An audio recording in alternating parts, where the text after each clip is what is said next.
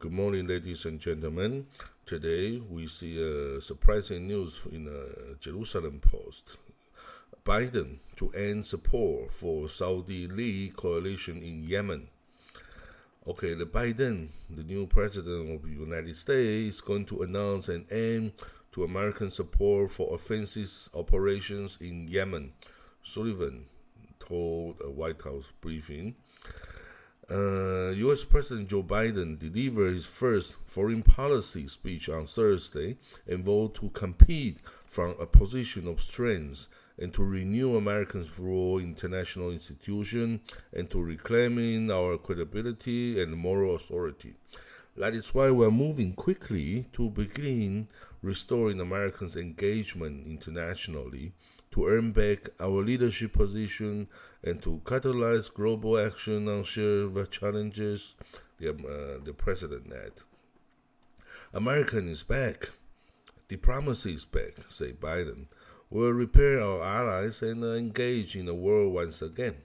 He said that tackling global challenges from a pandemic to the climate crisis to nuclear proliferation could be solved only by nation working together in common cause.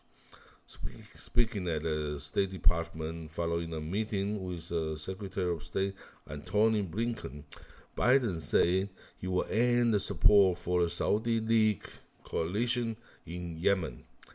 He said this war has to end, and to underscore our commitment, we are ending all American support for offensive operations in the war on Yemen, including relevant arms sales, said Biden. At the same time, Saudi Arabia faced massive missile attack, UAV strike, and other threats from Iran- Iranian supply forces in multiple countries. We are going to continue to support and help Saudi Arabia defend its sovereignty and its territorial integrity and uh, and its nuclear stability.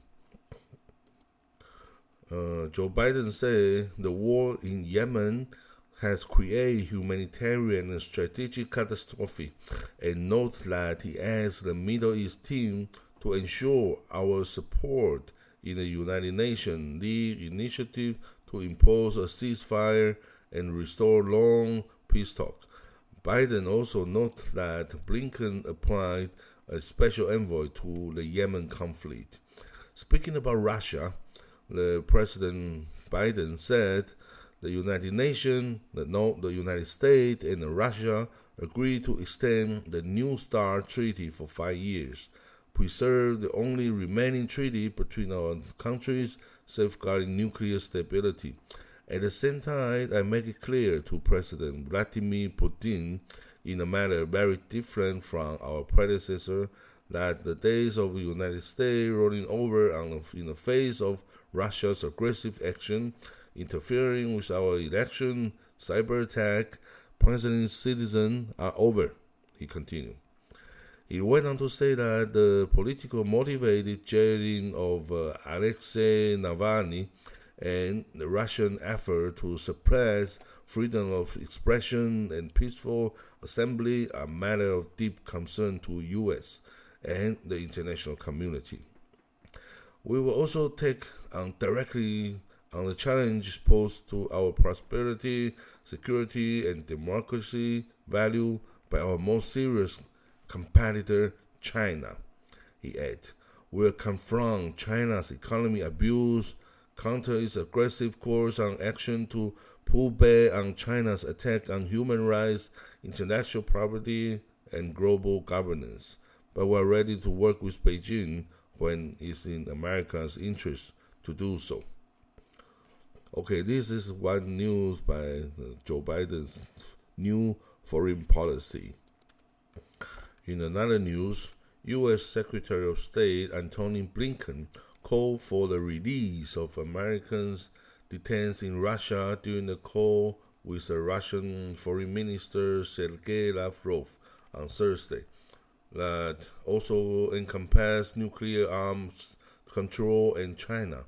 A State Department spokesman said Blinken also raised with Lavrov Russia's interfere in the 2020 United States election and its military act in Ukraine and Georgia, and the president of you know, Kremlin critics Alexei Navalny, and last year's cyber attack on U.S. government agencies that Washington blames on Russia.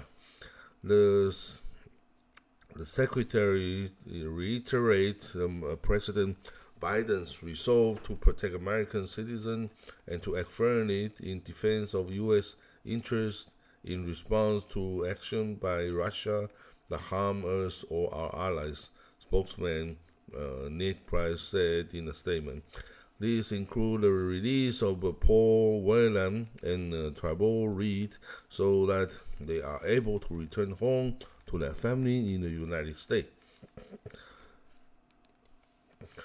And the Russia's foreign ministry said Lavrov told Blinken that Russia was open for normalization of relations, but reminded him that it was necessary to respect the law and judicial system of Russia when Blinken raised Navalny.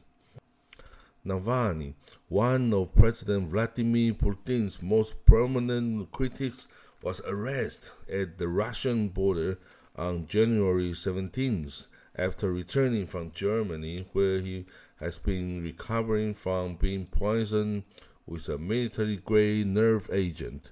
A Russian hand anti corrupt blogger Navalny a jail sentence on Tuesday. Uh, yesterday, around 10,000 Russian made coronavirus vaccine arrived in Israel's Ben Gurion Airport yesterday on Thursday and were delivered to Palestinian authorities' hands. And the shot is one, uh, it's one, it's ten thousand doses. It's enough to to vaccine five thousand people. These vaccines were donated by Russian President Vladimir Putin to Palestinian people and they are said to be given first to the frontline healthcare workers and other priority groups. Palestinian Authority Health Ministry Health Minister Mai Al Kaila say. And yesterday, all the Israeli uh, political parties submit their candidate list to the Central Election Committee. So the real Knesset election begins from yesterday. And we can see many uh, parties try to merge or to find coalition, to find a friend. And we'll see many uh, parties start to uh, to deliver, to tell people about their position. And the far right party, like uh, Kahanis, and some Arab, you know, they were even recruited by the Netanyahu's Likud party, which was never never happened before, and some uh, far left party uh, such as uh, Meretz, Meretz party said the party will join Gideon Saar's coalition if it means to oust uh, Netanyahu, and, and Gideon Saar's New Hope party also submit the election uh, list, and people previously believed he would uh, join the Naftali Bennett together to run for election, but by the end, they submit separately their own list. And uh, about the Arab, I mean Israeli Arab people, before they have a joint list, you know, joint list party which uh, combine like uh, two to three parties, but this time they split, so they will run for their own, and it means that maybe none of them will be able to pass the electoral threshold of 3.25 percent. And of course, it's a catastrophe for the Palestinian, I mean, Israeli Arab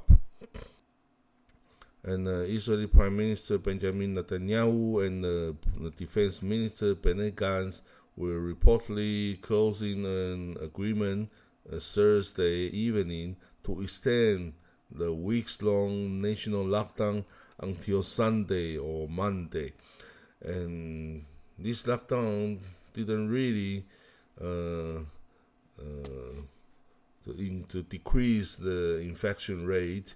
People believe that because the Israel did not close the, the flight from Dubai for political reason, and that flight bring in many uh, South Africa strain or other mutation of uh, virus.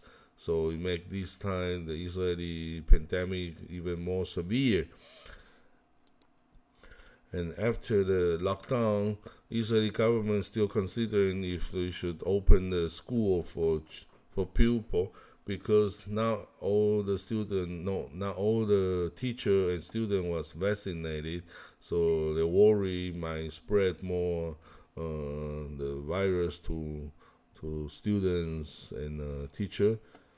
And that's today's uh, story, and we'll see you tomorrow. Goodbye.